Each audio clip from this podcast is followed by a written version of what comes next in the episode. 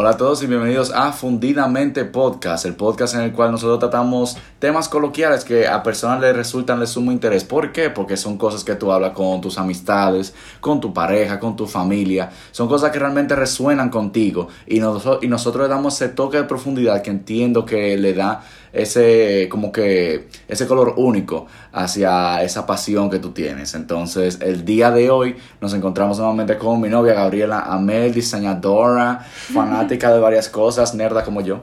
Y que es una saga. Primeramente, como que vamos a dar una definición de que sería una saga para nosotros.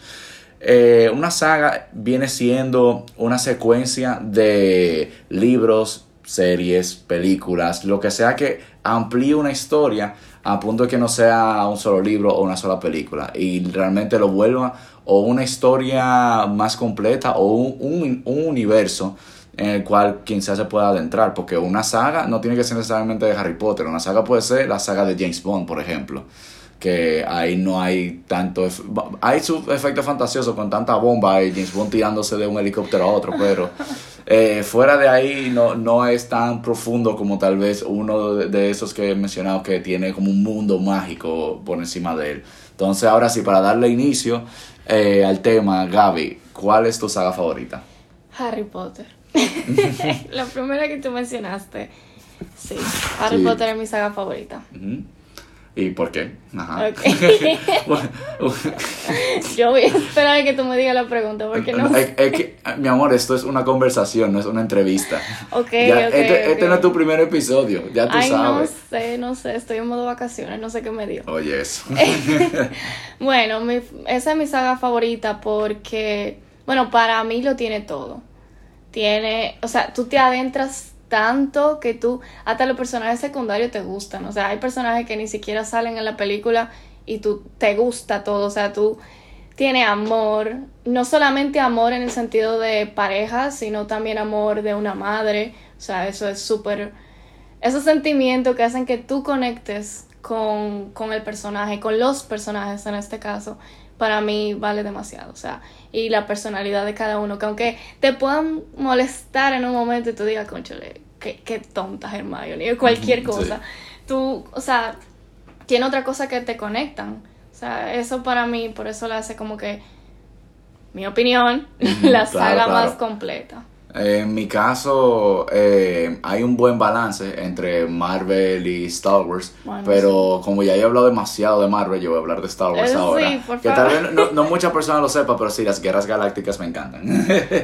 Eh, a mí me encanta esa saga porque traía como que ese como e, e, esa pincelada de ciencia ficción, ni siquiera pincelada, no, es 100%, ciencia ficción. Sí, porque tenía la, batalla de la nave, todo el mundo del espacio, esta mística de la fuerza, mm. los sables de luz que tenían colorcitos, o sea, como que tú, tú eres un niño y tú ves espaditas de colores, casi ñu, ñu, o sea, eso, es chulo. sí, son chulísimos. exacto, e, eso es lo mejor que tú vas a encontrar. Entonces, sí, es una saga con la que yo conecté mucho eh, más que nada porque a mí me encantaba el diseño de los personajes. Yo era muy pequeño cuando yo comencé esa saga, entonces yo no te puedo decir que no, que yo conecté cuando Luke le dijo a su papá. No. Yo, yo lo que conectaba era espadita y pelea chula. Eso era lo mismo. y también la banda sonora, que era muy, muy, buena. sí. Eso, eso sí hay que decirlo. Eh, y también como que la chulería de como que de uno montarse en una nave que todo... De, que tú tenías nave que era una sola persona piloteándolo, otro que era un equipo como de cinco personas. No sé, le, agregamos como que ese e, e, efecto eh, como... Eh, ah, pero que salía de, de la caja de lo que era normal. Y por eso que me gusta tanto Star Wars. Para ti, ¿qué hace que una saga sea exitosa, en verdad?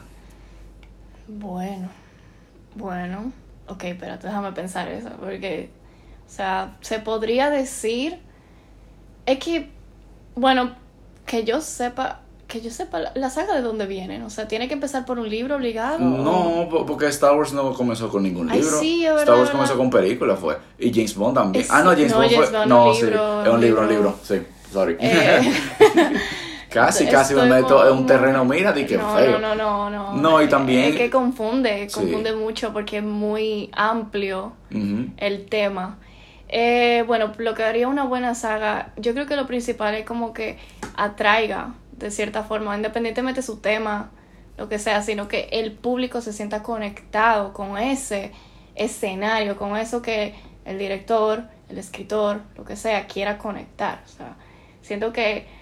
Y también siento que tal vez un chin de suerte por ahí, porque... No, tiene que haber definitivamente suerte, no, 100% tiene que haber suerte, porque... Sí. Eh, yo entiendo que para que una saga sea, sea- como que tenga esa posibilidad de volverse una saga tan famosa como la, la que hemos mencionado, tiene que eh, es- esa primera como instancia en la que se muestra, ya sea ese primer libro, Claro. esa primera temporada o eh, ese Esos primeros prim- 20 minutos de la película. no o esa primera película en general y ya También. tiene que eh, engancharte de que te encante de lo que Claro. se, se está como Tiene que, que conectar. exacto como que de la trama en sí que se está hablando ahí y dejar los fundamentos para más, en términos de exacto. más historia y más en términos de también como que eh, esta película es como que esta migaja de este gran universo Claro. que es eh, esta película solamente Sí. yo, yo siento como que tiene que ser eso Y el desarrollo de los personajes, o sea, obviamente tú no puedes tener unos personajes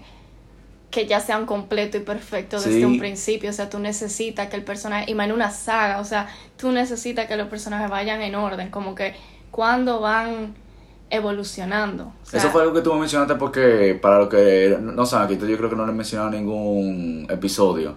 Que deberíamos hacer un episodio sobre eso, de que tú y yo estamos escribiendo cada uno. O sea, yo, yo estoy escribiendo un libro de fantasía, pero, su- o sea... Muy chulo, su- muy chulo. No, no, no, no. no, es no. chulísimo, él no lo quiere aceptar, pero es chulísimo. Sí, es que no me voy a tirar porra porque todavía, o sea, como que pero recién... no eres tú, soy yo. Ok, ok, tú me estás tirando porra, excelente. El caso es que sí, estoy escribiendo un, un libro de, de fantasía, pero súper de hobby. eh, o sea, eh, eh, Claro. es cuando, eh, qué sé yo, llega un momento en que yo no tengo una casa y yo digo, ya, tengo una buena idea para agregar y empiezo a escribir. Y lo hago a mano, entonces yo me limito a escribir dos páginas tal vez porque se me cansa la mano. No, escribir incluso independientemente sea eh, creative writing, lo que sea, o sea, eso es súper bueno para tu mente, súper bueno, es un muy buen ejercicio.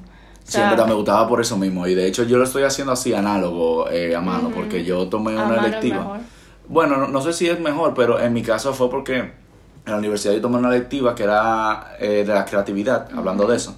Y una de las asignaciones que no tenían eran, ok, yo necesito que ustedes escriban un cuento corto de una página, pero si tú estás acostumbrado a escribir en el celular, escribe en la computadora. Si estás acostumbrado a escribir en cualquiera de esos dos, vete a un cuaderno. Si tú haces los tres, escribe en la pared, pero salte de la caja.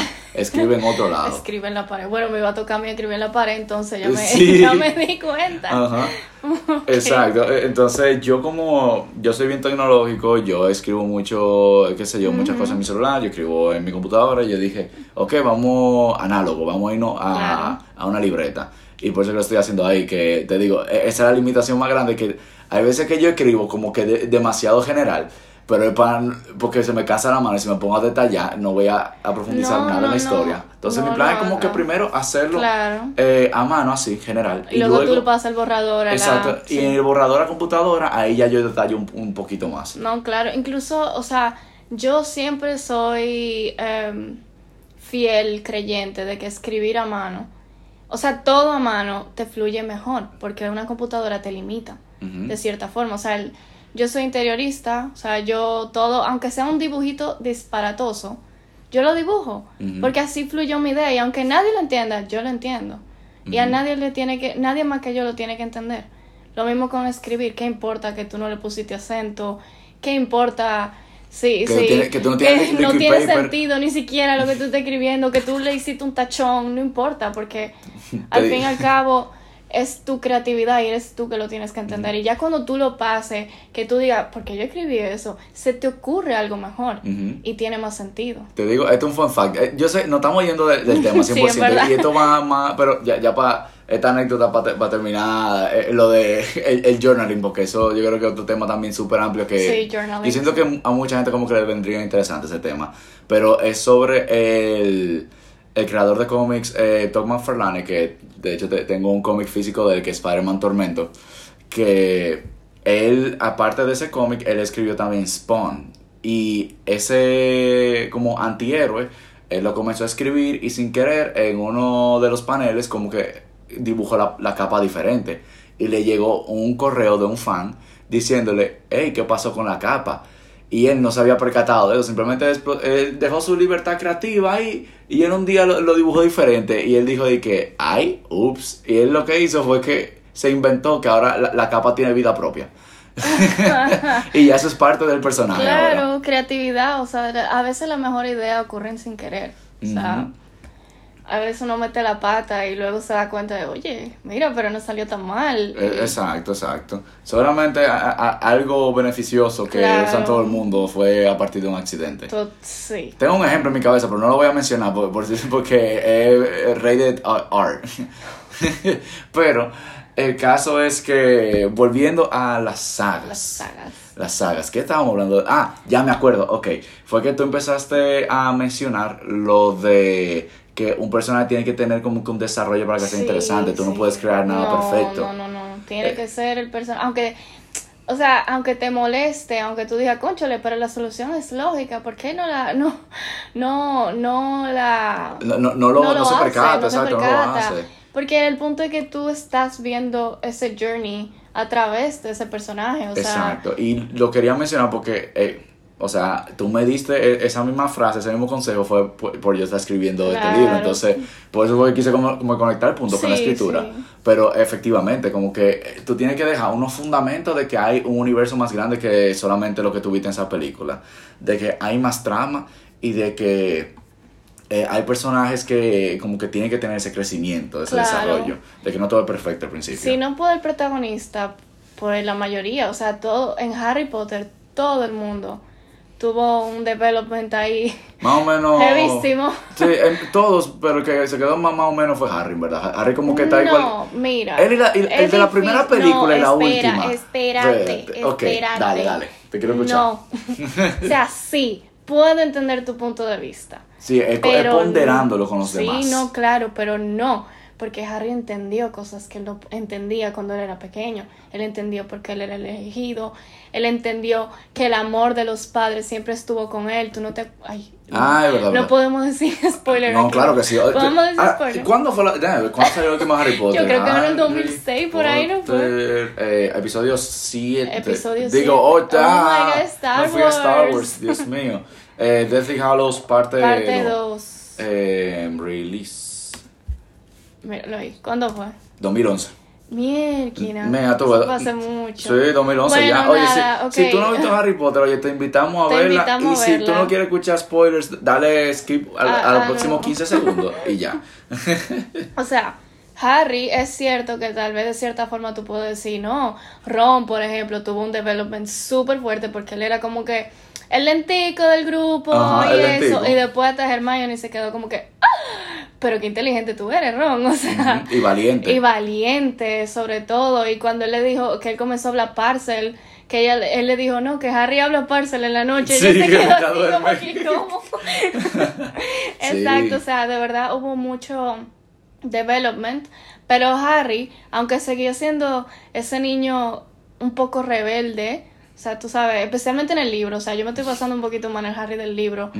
Él maduró, o sea, él entendió todas esas cosas, él entendió que él debía morir. ¿Tú sabes cuánta madurez tú necesitas para tú entender que tú tienes que morir? Sí, en verdad. O eh, sea- eh, eh, él llegarle a eso, porque no, no era 100% confirmado, era una suposición. no, era una ¿no era? suposición y él fue y dijo, bueno, si esto es lo que hay que hacer y yo tengo que salvar el mundo mágico y esto es lo que yo tengo que hacer, yo lo voy a hacer. Oye, me- hasta se me hago los ojos, perdón. Es que de verdad, es que de verdad eso es un sentimiento fuerte, o sea, tú entender eso y llegar y ir con valentía y decir, mátame. Eh, es verdad, es verdad. So- sorry, Harry, fui muy fuerte. Sorry, Da- Daniel Radcliffe. Eh, Daniel Radcliffe, J.K. Rowling, a la comunidad entera que son fanáticos de Harry Potter, No, sorry. no, no, está bien, entendemos tu punto, o sea, está Sí, bien. pues es que te digo, yo, yo lo veía como que ponderado a, a Ron, yo lo veía Sí, a claro, Neville. Neville, Ne- dio un cambio 180, Draco Malfoy también. Draco, sí. sí, o sea, sí, no, o sea, todos tuvieron un development diferente, pero Harry, o sea, es, eh, que, es que lo escribieron de forma que era medio perfecto, porque aunque él era rebelde, no. espérate, espérate, aunque él era perfecto, di que perfecto, rebelde, aunque él era rebelde, a él todo le salía bien. Toda la rebeldía de él salían de, de- él salía de abajo de la patana, siempre. sí, o sea, sí, él salió debajo de la patana y creo que es el punto al final de todo de que él era el elegido, él de verdad, de cierta forma, tiene oportunidades que no todo el mundo podía tener. Exacto. O sea, eso hay que dárselo. O sea. Sí, te, te digo, e- era, era más eso, de que sí, él era rebelde, pero todo le salía bien. Era rebelde de meterse a la cámara secreto, pero al final eh, lo- logró eh, acabar con el diario de Tom Riddle. Él era rebelde de- del profesor este, el doble cara este, Al- el- pero al, al final lo pudo vencer y consiguió Sí. la piedra filosofal. Te digo, eh, eh, tú te ríes, pero es verdad. o sea, sí. Él fue rebelde con robarse el carro de- del papá de no, Ron. no, técnicamente. No, mentira, eso- eso fue- eso fue Ron, eso fue Ron, eso fue Ron, No, en verdad. eso fue Ron. Sí. Pero él fue rebelde y él siempre ha sido rebelde. Y créeme, en los libros tú lo quieres matar un par de veces. Porque, o sea, papi y yo leíamos, le estábamos leyendo lo mismo, el libro al mismo tiempo. Y yo me acuerdo que llegamos los dos, ni me acuerdo la escena, pero Harry se comportó lo más idiota que tú puedes ver. O sea, y los dos cerramos el libro así de que no, yo no puedo seguir leyendo porque es que cómo él puede ser tan bruto. Porque es que él de verdad llegó, es que incluso en el libro él es más rebelde, más, no es rebelde, es necio, o sea, es necio, es, Terco. nivel- es terco, esa es la palabra, es terco que él llega, porque de verdad como que llega al punto de que él, él como que le gusta como, como llevar a la gente a su límite a veces, o sea, Bueno, y es así, o sea, él, esa es su personalidad. Sí. o sea, ¿No? Y si conectamos como que patrones, así como que de otra saga. Otro personaje también que fue terco en su momento, Luke Skywalker en Eh, Star Wars. bueno. A él Yoda le dijo, oye, es No. una trampa, no vayas, tú no, No estás vayas, listo exacto. todavía. eh, tú si tú te vas ahora, todo se pierde. Exacto, tú, oye, es una trampa que te tienen y que full para ti, porque saben que tú no estás listo todavía. Claro. Tu amigo va a estar bien, tú lo vas a salvar después, porque al final del día, ¿qué él hizo? Él llegó, le, cortaron el brazo y, Y como, como sea, sea. y como sea, a Han Solo lo, lo congelaron, Pero igualito. Sí, no, no hizo nada. O sea, es lo mismo que Harry. O sea, yo leí hace un tiempo que cada personaje tú tienes que tener como que un como que algo, ay, es algo más allá, como que algo específico, el hero, o sea, el héroe. Ajá. Él se cree el héroe, entonces él tiene que llegar a ese punto en el que él choque la realidad y diga, conchale, espérate, yo no puedo. Yo soy un simple mortal Yo soy todavía. un simple mortal. es o verdad sea, que tengo las fichas supuestamente ahí para mi beneficio. O sea, es el punto de Harry y Luke. Mira que en verdad, ahora que tú dices eso, de cierta forma tienen su similitud. sí. Porque los dos, eh, soy el elegido, soy esto, soy lo mejor del mundo, no, Mm. que yo voy a ser Jedi, no, que yo soy Eh, el eh, The el Chosen One, ajá. exacto, o sea, El que sobrevivió. el que sobrevivió, The Boy Who Lived, o sea, tú entiendes como que al final los dos se conectan en esa personalidad de el héroe. Vamos a ver si podemos conectar más personas con A eso. A ver. Frodo, ¿cómo tú lo conectarías? Frodo no, es el del es Señor de de los los Anillos, Anillos, exacto, para las personas que no saben. Frodo. Mm, esa está difícil. No, porque eh, Frodo fue el elegido para llevar el anillo. No, No. no, te acuerdas, Frodo no fue de que el elegido, de que No, no, Gandalf se lo dio. ¿no fue? No. ¿Cómo fue? Frodo primero. Que no me acuerdo O sea, ahora. Frodo, yo no me acuerdo 100%. Por favor, escríbanos lo que sea. De Bil-. Bilbo era quien No, tenía el anillo. Bilbo tenía el anillo. Bilbo tenía el anillo, ajá. Entonces, nadie sabía que ese era el anillo. Ajá. Nadie se acordaba porque eso fue hace muchísimo tiempo. Nadie entendía por qué el tipo tenía como casi 200 años y estaba vivo igualito y nada pasaba. Ajá. Para los que no saben, el anillo es un anillo único que te da. The eh, Ring of Power. Exacto, te, te da eh, inmortalidad, si no me equivoco, Ujú. y te da invisibilidad lo pones. Invisibilidad, pero, pero es como que tiene un costo. O sea, la, la, ellos te pueden ver, los malos te pueden ver. Lo- eh, sí, cada vez Sí, que tú lo cada usas. vez que tú lo usas. O sea, ay, que Sí, tienen eh. que verlo, que tan Sí, pero eh, eh, de forma general, eso es el anillo. Sí, Ahora, si, no, empe- si empezamos a profundizar, que no, si tú te pones el anillo, que dice No, que claro. lo malo, yo creo que ahí ya se va como O sea, que el complica que, un el, que, el que mandó a crear el anillo está conectado al anillo. Por lo tanto, cada vez que tú te lo pones, él te ve directamente. O sea, él puede ver dónde tú estás. Sí. Entonces, el punto es que Frodo realmente no recuerdo, pero yo no recuerdo que Frodo fue de que el elegido así como tipo Harry Potter ni nada así. no, o yo- sea, yo, yo siento que como que Frodo no fue que nació para ser elegido, pero era pero el, único que, aguantaba. podía aguantar. O sea, incluso Frodo primero tuvo la, tenía que llevar el anillo a este donde están los elfos, a Ah. donde están los elfos. Sí. Él tenía que llevarlo, o sea, eh, se lo quitaron a Bilbo. Porque Bilbo dijo, ok, bueno, esto me está haciendo daño, déjame dejar el anillo. Le costó, pero lo dejó. Sí. Porque también el anillo hace que tú no quieras soltarlo. Ajá. Entonces lo suelta. Te vuelve adicto al anillo. Te vuelve adicto, exacto. Como el Gollum, o sea, el Gollum. Exacto, Gollum, el eh, famoso eh, el, Gollum. el- el por personaje eso. Gollum es básicamente ese personaje que se volvió tan. Eh, eh, ¿cómo, ¿Cuál sería la palabra? Dependiente. Tan dependiente del anillo que él perdió su forma sí, humana. sí, se volvió loco, de verdad. Entonces, cuando él lo lleva, no me acuerdo el nombre, pero él lo lleva donde están los elfos, ellos están decidiendo, o sea, la diferente, los diferentes clanes, me parece que están los, los enanos, Sí, ahí los estaban los, dwarfs. los dwarfs. Ajá, estaban Lo- los, lo los elfos, los lo humanos. humano, todos estaban eligiendo quién debe llevar el anillo. Entonces, todo el mundo estaba, no, que yo, que yo, que yo, que yo. Pero al final, el único que realmente podía llevarlo, porque no tenía ningún tipo de interés con el anillo, era Frodo. Entonces, ahí está el famoso Gandalf, y ahí es que Frodo dice, yo lo llevo. Y Gandalf nomás hace, ay Dios mío, este muchacho en qué se metió. Gandalf no quería que lo llevara.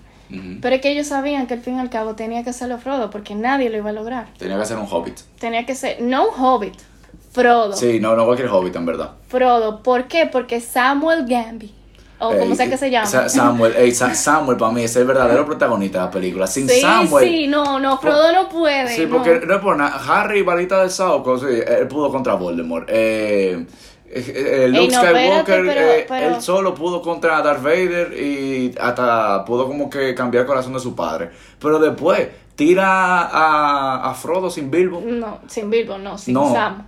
Sin Sam, sorry, sin Sam, sin Sam, sin Sam. Sin pues. Sam, no, no, no. No llega a ningún lado. Y después cuando, cuando se pasa todo lo que pasa, so sorry Sam, so I'm so sorry, so sorry, yo quería matarlo. Ay, sí. sí, pero o sea, al final, este es un personaje héroe, sí, Ujú. pero no tiene la misma característica que Luke Skywalker. Sí, yo, yo quería ver si lo podíamos como que eh, eh, eh, conectar Pero más. sí, o sea, mira cómo él al final, él dijo como que, ay, no, espérate, o sea, yo puedo hacerlo. Sí, y por él eso no se fue- metió en el medio, él dijo, yo lo llevo. Sí, él no nació de que y no estaba conectado a una profecía. No. Vamos a decirlo así, no, no era que él era de que, el que estaba destinado a eso, sino que él se creó.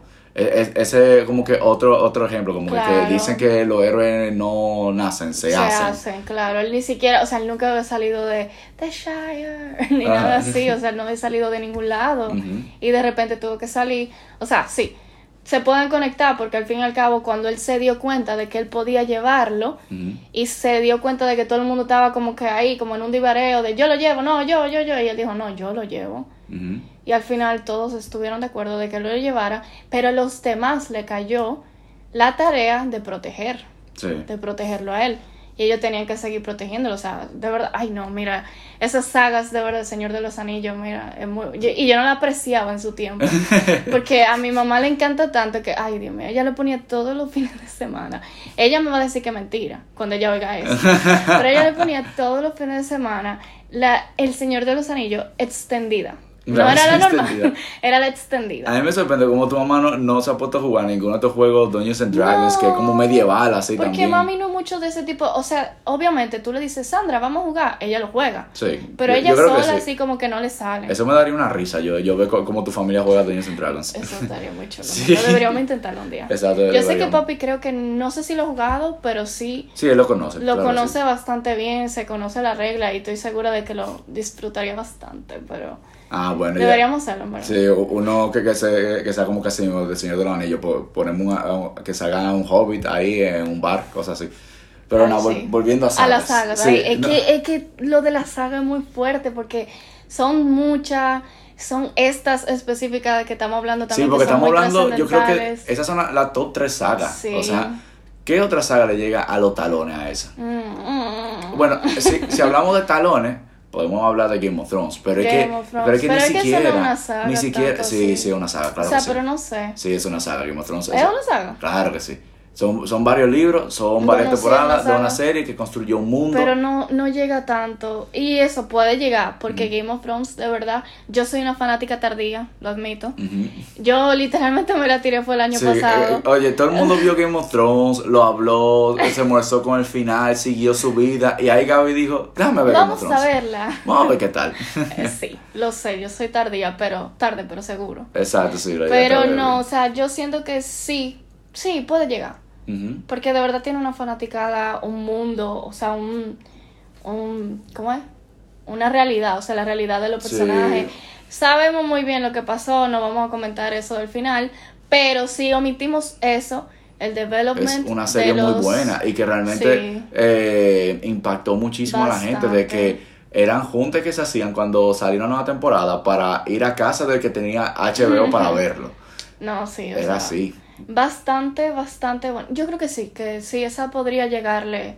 A, a los talones, los porque talones. para mí lo que diferencia eh, Harry Potter, Star Wars y Señor de los Anillos de las demás es el tiempo que tiene siendo relevante, sobre todo Star Wars, que yo creo que es la más vieja.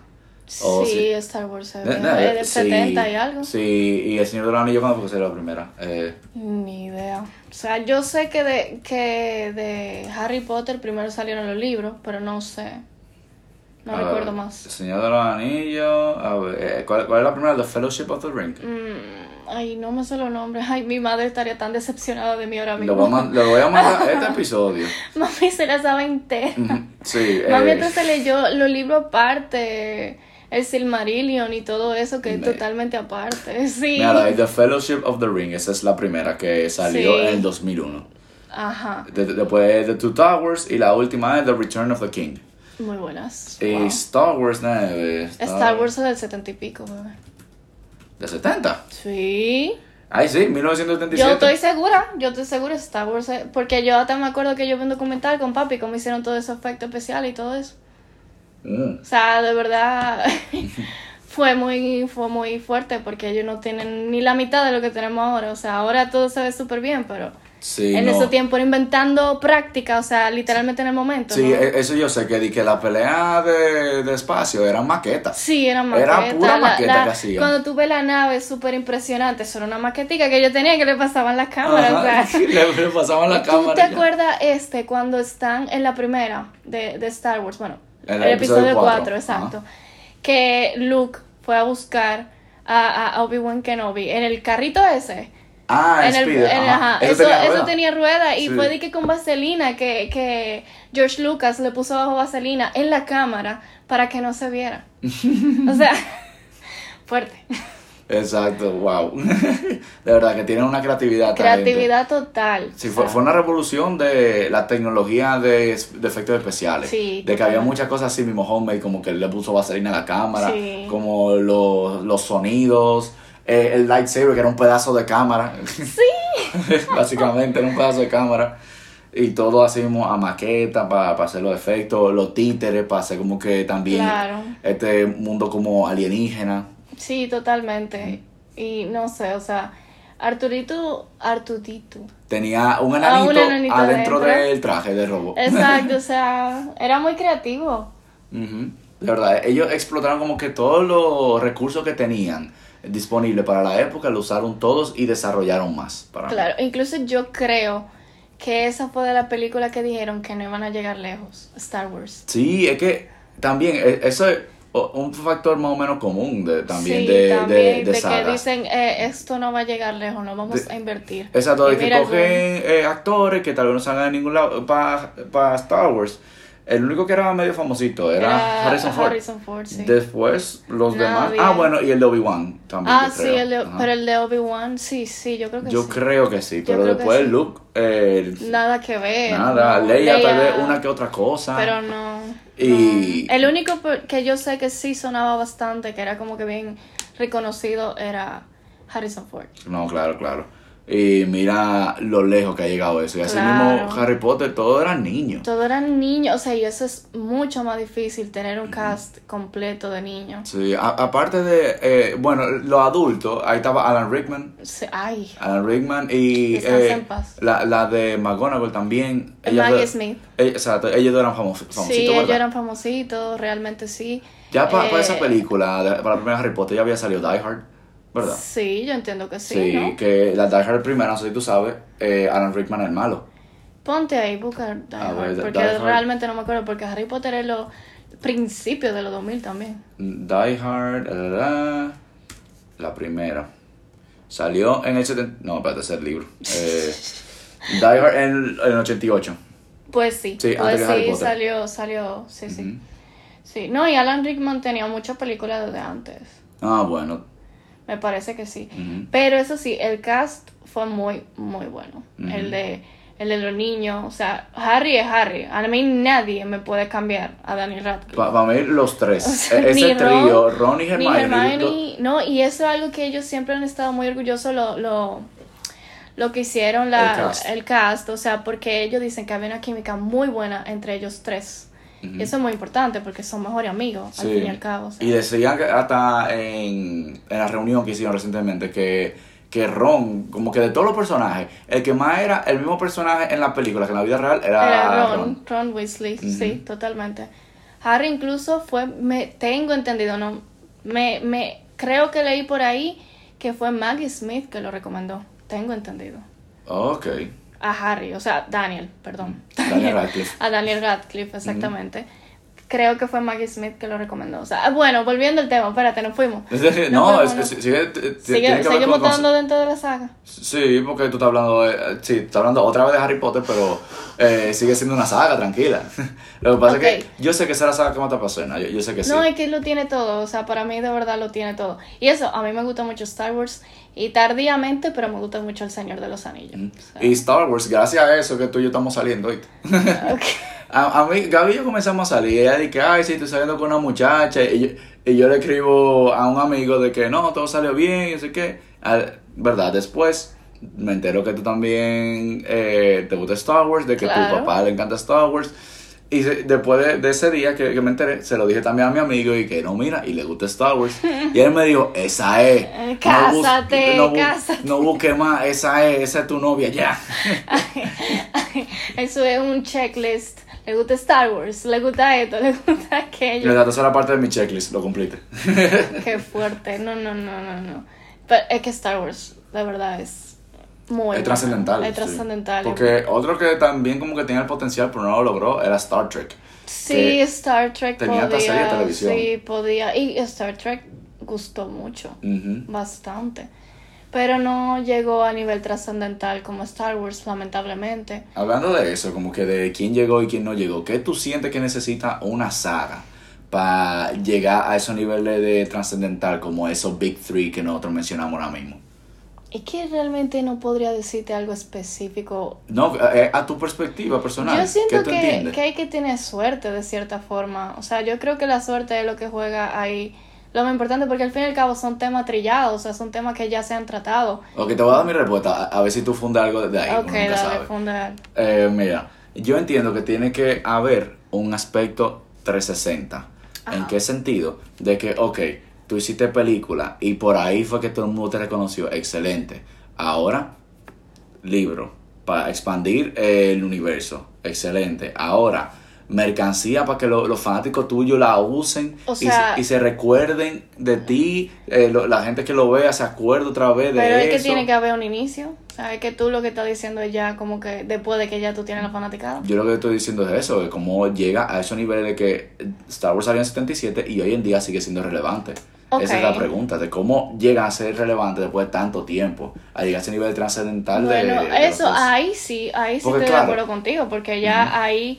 La primera para Sí, mí, so- o sea, la primera eh, parte es que... la pregunta mal, sorry. Ya, ok, Sí. o sea, la primera parte para mí es suerte de cierta forma, Sí. que guste, que la gente conecte, o sea, que, que, que veían los niños cuando salió Star Wars, no fue de que, Luke Skywalker, Darth Vader, mi amor, o sea, Sí, no- a ellos no por gustaba, ese es de los primeros, yo creo que el primer villano que todo el mundo quería ser malo, o sea, Sí, es que le, le pusieron a lo malo los trajes más chulos, imagínate. sí, verdad hay que el traje está chulísimo. Sí. Pero ese tipo de cosas como que al principio, ya para que duren, sean trascendentales, sí tiene que ser eso que tú estás diciendo que es como que más la marca. Ujú. O sea, vamos Trabajar a la marca. trabajar una marca. O sea, ya no es Harry Potter, uh, no, es la marca Harry Potter. La marca Star Wars. Sí, o sea, como por ejemplo, eh, sí, seguimos con Harry Potter otra vez. Pasó de ser Harry Potter a The Wizarding World y lo expandieron a Fantastic Beasts, a The. Cursed Child, al parque de y- y Universal. Mantener, mantener activa a tu comunidad. O sea, lo más importante también es mantener activa a tu comunidad. O sea, con los parques, de cierta forma, tu- el Wizarding World, o sea, eso, yo estoy loca por ir, yo me- voy a llorar. Entonces, lo de Star Wars, eso es otra cosa. Tú, tú te pusiste mal cuando tú estabas allá, me imagino, ay, porque claro que sí, cuando yo vi ese, ese Millennium Falcon de Claro. tamaño real, a mí la lágrima me Eso salieron. es, es mantener tu fanaticada, tu comunidad. No es fanaticada, es comunidad. Tú estás haciendo una comunidad, Ujú. al fin y al cabo. Y tú tienes que mantenerla feliz. Mantenerla feliz, activa, Claro. eh, y siempre con algo fresco, así Ah, exacto, seguir y seguir innovando de cierta forma. O sea, aunque la historia original, ok, terminó, vamos a seguir Se, sacando. se están escuchando martillo, perdón, pero los vecinos como que están Sí, remodelando al que- parecer. sí. pero nada, sí, sí. O sea, como que mantener a tu, a tu comunidad así, como que seguimos manteniendo, tra- sacando más historias, sacando más cosas, que, que teorías, o sea, Sí, hay que te- alimentarlo. Exacto, o hasta cosas que no necesariamente tiene que ser de que, ah, un teacher o una película. Cosas como, por ejemplo, eh, un- qué sé yo, un examen para saber cuál es tu color de lightsaber. Eh, tener personas que realmente traten de indagar y, y mucho en tu universo para sacar teorías, para Claro. eh, profundizar. Yo me acuerdo que yo me ponía a ver videos de cuál era la teoría de cada uno de los colores de los lightsabers. A ese nivel yo llegaba. Eh, y también de, de qué significaba un Grey Jedi, que eso no es Pero nada tú sabes ahora, algo. pero... ¿Tú Dime. sabes algo ahora que estamos hablando de eso? Del Señor de los Anillos no hay algo tan así y aún así de trascendental. Eh, yo creo que es por el impacto de Tolkien con los libros. Yo creo que que lo ayuda mucho eso. sí. Y también, aunque no tengan, aunque fueron esas tres películas y ahora que están sacando una serie, Sí. como sea, eh, verdad, tuvieron eh, las tres películas, eh, eh, han tenido mercancía así de, de como, eh, como tichere, como eh, figuritas, eh, han tenido videojuegos. Sí, sí, no, y ahora está esto de Magic, que es del Señor de Ah, los sí, Anillos. del juego ti- hicieron una colaboración con, con el juego Magic para sacar un set de, de Señor de los Anillos. Sí, o sea, ellos siguen manteniéndose, pero siento que más... Es, que ellos es son muy poco nicho. diferente, Eh, exacto. A sí. diferencia de, por ejemplo, Star Wars, que quien sea te usa un t-shirt de Star Wars o uno es de, de Marvel, de que antes superhéroe era para gente media rara y ahora todo el mundo te puede usar un t-shirt de y superhéroe. comencemos en esa, tenemos que hacer un episodio. Ese es otro episodio. Eh, con el Señor de los Anillos es más nicho, es como que Sí, solamente... he si tú visto lo más como exacto, si tú lo buscas tú específicamente, ahí es que tú puedes hablar del Señor de los Anillos, pero no es como que tan... no, no es tan en tu cara como, como los demás. Entonces, exacto, o sea, por todo eso... el mundo se puede poner un peluche de Star Wars, de Harry Potter, aunque ni siquiera lo haya visto full. Sí, pero el Señor de los Anillos, como que tú te lo puedes poner porque a ti te va a gustar, pero no mucha gente lo va a entender. Exacto. Entonces, por eso ellos se enfocan en manicho. Por ejemplo, Magic. Magic se sabe. Yo juego Magic. Yo no me, me, me- estoy saliendo de esta regla. Pero Magic es un juego que es visto bien nerdo. Por más que eh, Post Malone lo juegue. eh, el actor de Blue Beetle y que también sale en Karate Kid lo juegue. eh, el ex esposo de Sofía Vergara, ¿cómo es que se llama? Yo no tengo idea. Eh, bueno, ese muchacho también el lo esposo juega. de Sofía Vergara, ese. Eh, el caso es que.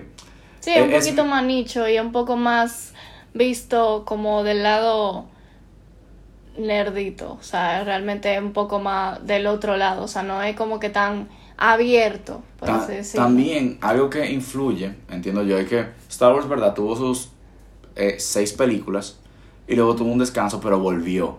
El Señor de los Anillos tuvo sus tres películas y ya, lo Y dejó así. lo dejó así. Lo no, dejó y así. no, no saque mucho, déjalo así. No, claro, claro. Sí, yo- ah, no, porque vino la trilogía del Hobbit. Ay, sí, es verdad. Sí, vino la trilogía del Hobbit, es verdad. No, sí. Sí, por, por, por eso tú ves que se va a mantener relevante, tú ves. Ok. Sí, no, es verdad. por eso es bueno irlo pensando. Sí, no, al fin y al cabo, incluso hay un libro, yo le leer El Hobbit, sí, es verdad. Ujú. Ay, qué tonta. Eso, eh, eso fue lo que lo mantuvo relevante a Sí, ellos. al fin y al cabo, porque te digo, hay muchos libros, mucho más libros que solamente los tres que uno conoce. O sea, obvio, la historia de donde empezó son los tres primeros libros, los tres OG. Ajá. Pero obviamente hay más historia detrás de todo. Está el Hobbit, el Silmarillion y un montón de libros más que mami se sabe, yo no. Sí. Entonces, sí, no, es verdad, es verdad, es verdad. Tienen prácticamente lo mismo. Y tú, dame ver, porque ya después no hay saga tan vieja como, Mm. como eh, al menos Star Wars. Ya después las otras, si empezamos a mencionar, James Bond no es tan viejo. James Bond es viejo. Eh, los libros, pero. ¿Y la película cuándo fue salió Mi Doctor amor, No? pero es Sean Espérate. Connery. Doctor No. Sean Connery. Ay, mi madre, en el 62. Es Sean Connery. Yo sé que es Sean. Connery, sí, sí, sí, sí. ¿De qué año tú crees que era Sean Connery? El, el que descansa en paz, Sean Connery, perdón. es que no sé, como yo vi esa película tan reciente. No, tú la y- viste reciente, pero no es reciente, del 62. Y también como que se sienten viejas, pero no tan viejas porque no, no recae tanto en Mira, efectos especiales. eh, Mientras que en Doctor No hay una escena de sangre que se, se ve horrible, parece que un tigre exprimió como un, una- un juguito que tenía en el bolsillo. Pero nada más hubo una escena No, así, ya claro, después o el resto era como que pelea artes marciales, ya. ah, ah, ah, Sí, yo sé, pero o sea, James Bond, el personaje, yo empecé a leer el libro Doctor No y es súper machista, o sea, Sí, eh, pero... súper... eh, eh, oye, No fue aquí que di que le di una galleta no, no, no fue en Doctor No, o sí, yo creo que No, fue o en Doctor No, en Goldfinger. Yo creo que fue en Mm, No sé cuál fue. No, yo creo que en Doctor No le dio una galleta, pero en Goldfinger él agarró una tipa y le dijo, eh, Sí. vamos para acá. Y ella, no, no, que no quiero. Y, él, que tú Que sí tú quieres. sí quieres. Y fueron al cuarto. No, ella, eh, eh, No, sí, o- no te digo, o sea, y eso, el libro es tres veces más machista porque tú estás leyendo el punto de vista de él como hombre y es como que, ¡ah! o Sí. sea, ahora mismo eso sería parte del cancel culture y me da mucha risa porque, o sea, es que todo depende de la época, esa época, o sea, obvio, la gente Eso pensaba normal, así, o sea, sí. eso era lo normal y a ninguna mujer le importaba en ese tiempo, o sea, sí, to- todos los hombres querían ser un James Bond y todas las mujeres querían a su James Bond. querían a su James Bond, claro, y, Mm. y querían ser la chica Bond. Exacto, todita- exacto. Todita querían ser una chica Bond. que ¿Qué Claro. era una chica Bond? Era la chica que sexualizaban en la película. Literalmente, literalmente. No era más nada. Sí. Muy fuerte, muy fuerte. Pero esa saga sí es más trascendental, tal vez por, por lo que aportó. Ujú. Tal vez. Espérate, ¿de cuál saga estamos hablando ahora? de- No, de James Bond. Bond. Ok, claro. ok. Tal vez por lo que aportó, más que simplemente mercancía y cosas así. Y también que tuvo muchas películas. Se mantuvo. Uh, sí, a y diferencia. todavía el sol de hoy saca. Eso es, todavía están planificando más películas. Sí. Pero te digo, desde el 62 están sacando James Bond y lo van cambiando de actor y Claro, cambian y cambian y cambian y cambian. y. Ya va- vamos como por 6 James Bond que vamos ahora Yo mismo. creo que más. A ver, espérate, no, vamos a ver. ¿Cuántos Eh, James Bond busca ahí? Déjame buscar a James. Bond. Bond. James Bond. Él no es, ¿cómo es? Shaken, not stirred. Shaken, not stirred. sí. ok, tenemos de James Bond. Ah, eh, queridísimo Sean Sean Connery. Connery, te amo. Descansa en Tenemos paz. a uno de mis favoritos también, Roger Moore. Muy bueno. Me encanta. Muy bueno. Muy bueno. Tenemos a ver a Timothy Dalton. Ay, a mí me gustó mucho la de Timothy Dalton. Timothy Dalton fue el que nada más hizo una. Ajá, el que nada más hizo la ah, de la... eh, A Spy Who Loved Me. No, fue. no, no, no. Eh, A Her de Majesty su- Secret ajá, Service. Esa, at Her Majesty de Secret. Service.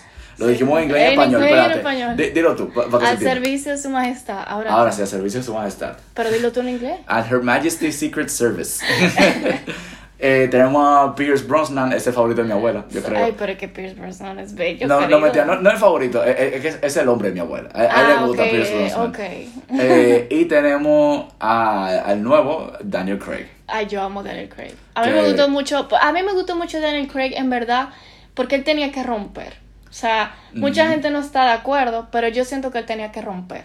El papel de James Bond que peleaba y tenía que tenía esa gelatina en el pelo que mira, no se le movía ni un pelo, que le podían dar una patada y él seguía igualito, o sea, no necesitábamos ver sangre, No. necesitábamos ver No sangre, pero que se viera Sí, que no es sangre. invencible. Que... O sea, yo no me refiero a sangre que, o sea, prosaico, sino que le dieron una pata en la boca porque sale un chin de sangre, porque eso es lo normal que va a salir. ¿tú Ese, entiendes? ah, sobre.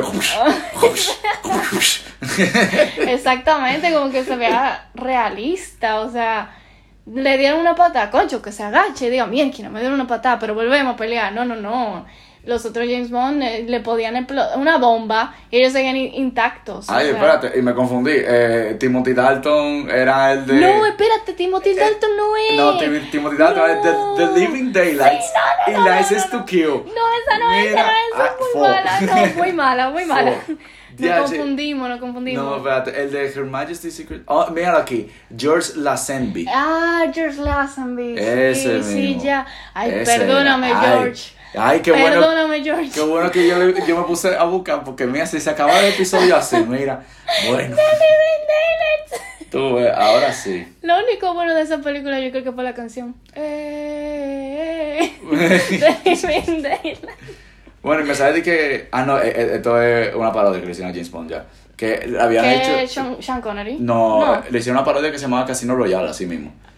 Si no me equivoco, que era Ah, con no. de- eh, David Niven. Mm, No, eh, la, última de Sean Connery, que eso era como que enseñando qué hubiese pasado si James Bond seguía siendo el mismo Bond, actor. sí. Era Never Say Never, Never Again. say never again. Ca- Casi, digo, la never, casi digo Never Say Never, era Justin never Bieber. say never. Pero sí, ne- Never Say Never Again, que enseñando cómo él tenía que, que él tenía la espalda me- media dañada, Sí, sí, que él tenía que sátira. estirar primero. Eh, no, no era tanto una sátira, era más como que, porque cuando cambiaron eh, el actor, que la pena que fue al pobre George, que fue el que hizo On Her Majesty's Secret Service, eh, cuando hicieron ese cambio, la gente criticó muchísimo. claro, eh, porque ella tenía la imagen de, de Sean Connery. Exacto, yo creo que fue después de la película de él, creo, que hicieron Never Say Never Again para enseñar, "Ey, señores, Eh, por esto, que teníamos que sacar a Sean Connery. Never, no, mira, Never Say, Never Say Never salió en el 83 y, ah, no, fue a, a mediados de Roger Moore que salió. Sí, o sea, y, y mira, Roger Moore fue uno de los mejores James Bond que hay. Ay, sí, yo- Roger Moore me encantó. Mira, fue, e- esa salió después de, o al mismo tiempo, porque dice que salió el mismo año que Octopussy. Ajá, Octopus, sí. Ujú, Salieron al mismo año. Dios mío, yo no, todavía no supero que dijimos de que Timothy Dalton. Dios mío, Timothy Dalton. Los los dos disparates de James Los Bond dos de película. disparates, o sea, yo creo que son de las peores. Sí. Porque tú ves, nosotros- Pierce Brosnan, a mí no me gusta como James Bond, pero al menos hicieron una- la, la cinta de Nintendo 64, GoldenEye. al menos. GoldenEye.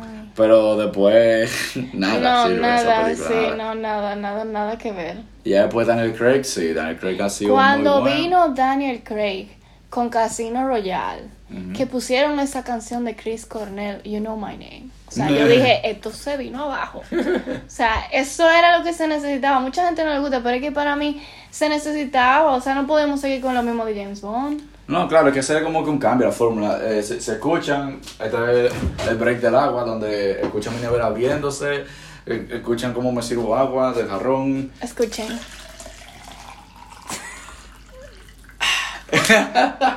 Si no se escucha el micrófono, me bruta la risa, porque si no va a haber un silencio más incómodo. Pero no, y si vamos a, a música de James Bond, so- sorry, yo, yo sé que a ti te gusta la de Casino Royale con el, el otro difunto más, eh, Chris Chris Cornell, Cornell.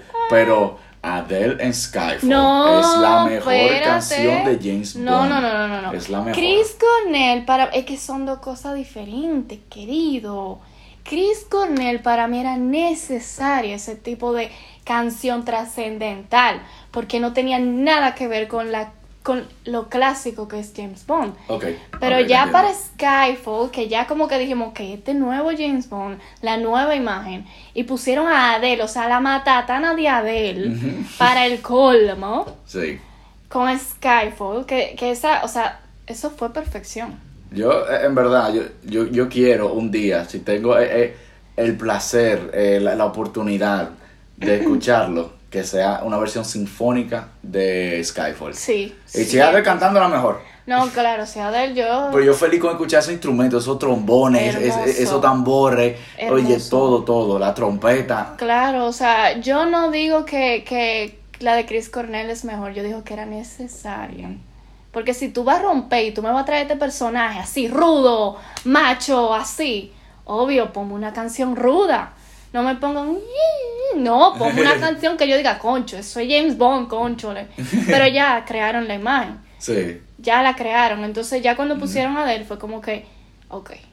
Sí, ya, ya ahí Ya solidificaron a- el personaje. Y es que para mí, es que tiene como que tanto tanta inspiración de canciones viejas y de esa vibra que te da James Bond, de como en trom- la trompeta clásica, Sí.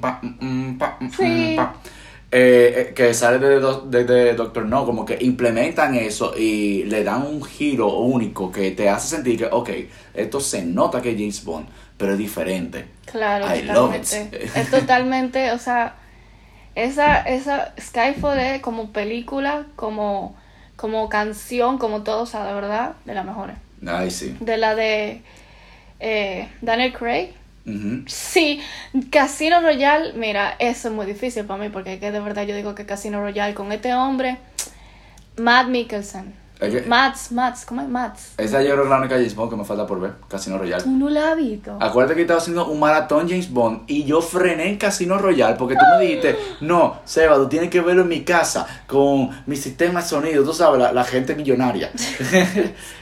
y yo dije, está bien, me detuve y no la seguí viendo, pero mi abuela y yo estábamos ha- haciendo maratón de- James Bond, ¿tú, tú te acuerdas de eso? Sí, sí, sí. Y nos quedamos 100% Pero yo creo que al final esa. tú la viste. No, yo no vi Casino Pero tú Royale. viste Skyfall. Sí, yo, yo, vi ¿Cómo Sky- así? yo vi Skyfall en el cine y Spectre y No Time to Die. En el cine, las tres. O sea, tú te tiraste todas las otras menos Casino Royale. Sí, porque lo que pasa es que, mira, yo fui con, con mi familia, que a mi mamá le encanta James Bond, a mi padrastro le encanta James Bond, entonces e- era de que vamos todos al cine a ver Skyfall y dije, ah, ok, James Bond, yo nunca he visto ninguna James Bond.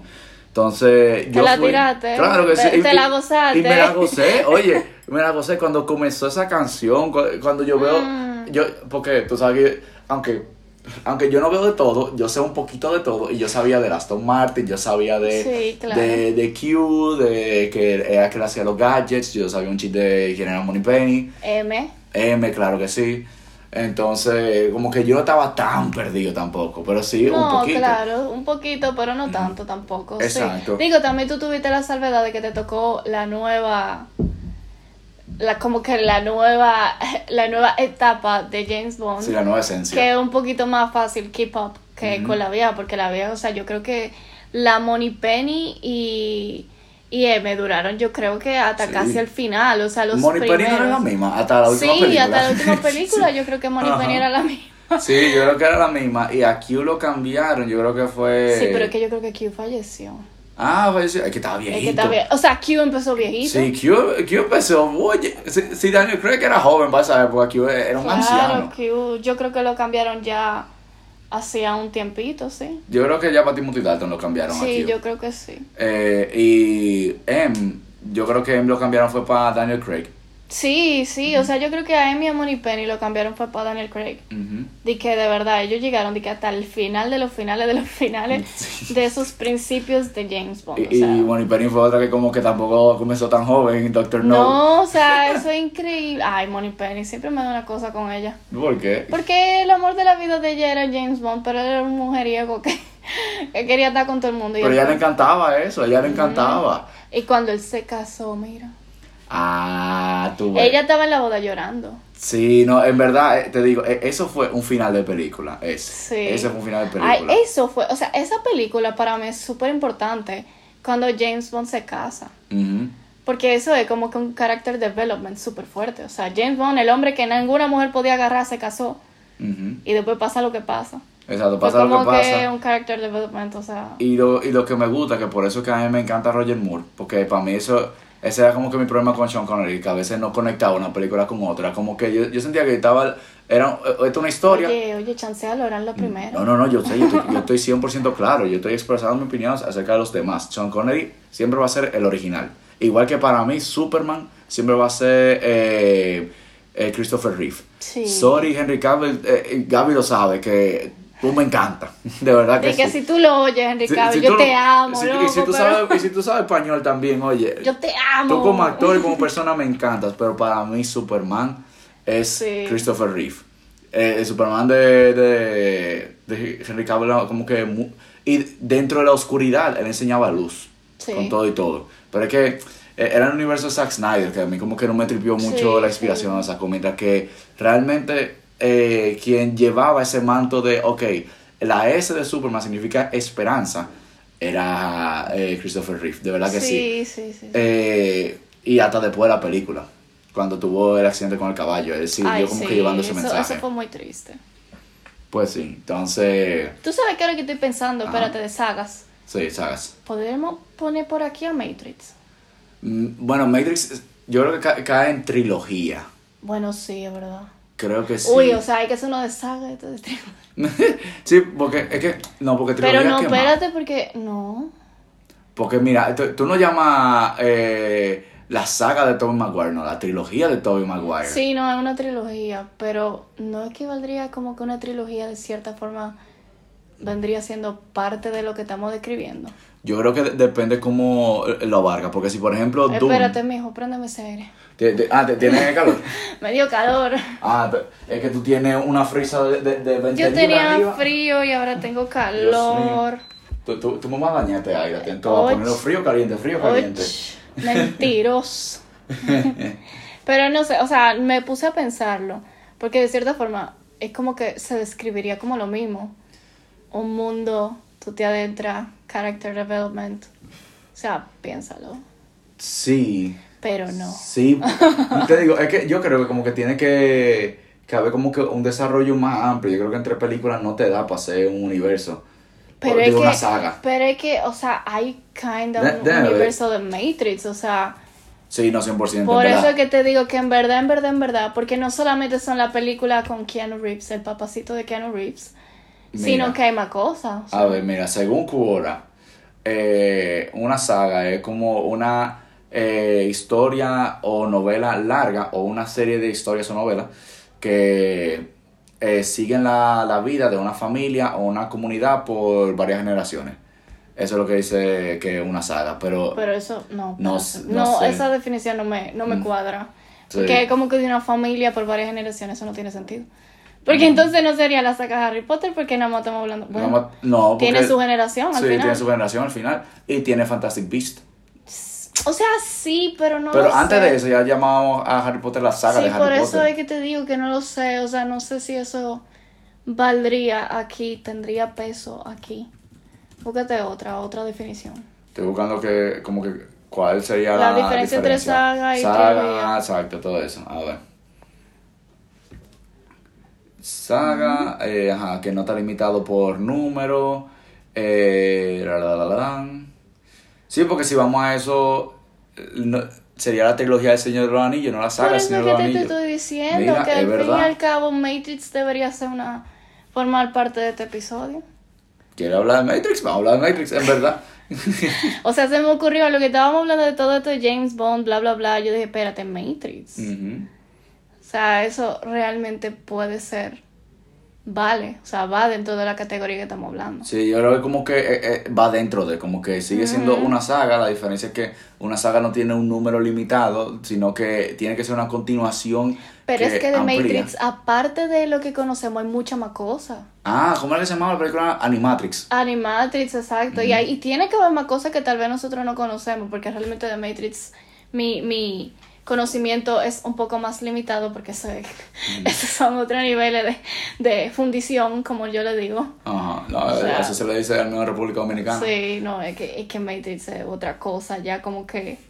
Sí, en en Matrix ah, eh, como que eh, se adentra en un tema muy interesante y que todavía hoy en día sigue siendo como una teoría conspirativa y es que vivimos una simulación. Ajá. Hay gente que genuinamente cree eso. ¿Tú crees que vivimos una simulación? A veces que sí.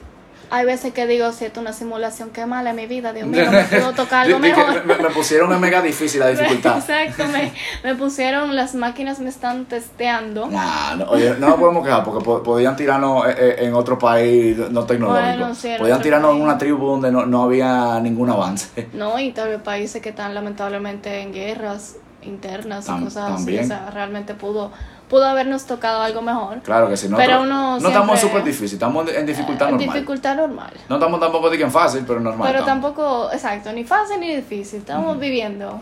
Exacto.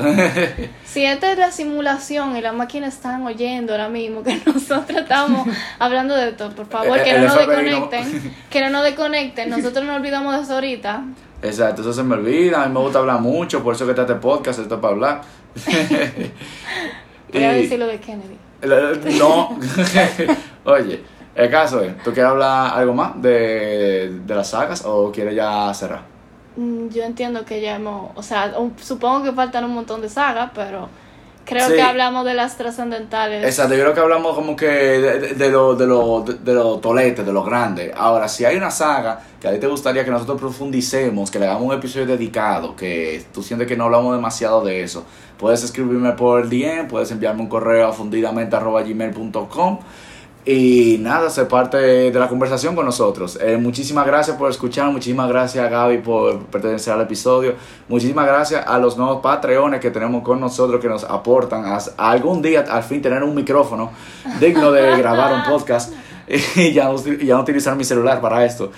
Eh, se le agradece del corazón, de verdad que sí. Los invito a formar parte del Patreon si quieren seguir aportando al podcast y al crecimiento del mismo. Yo lo digo en, casi cada episodio. Yo, oye, esto es una promesa de cada centavo que va eh, eh, a ese Patreon es para reinvertirlo en el podcast. Yo puedo ser completamente transparente con eso, si desean.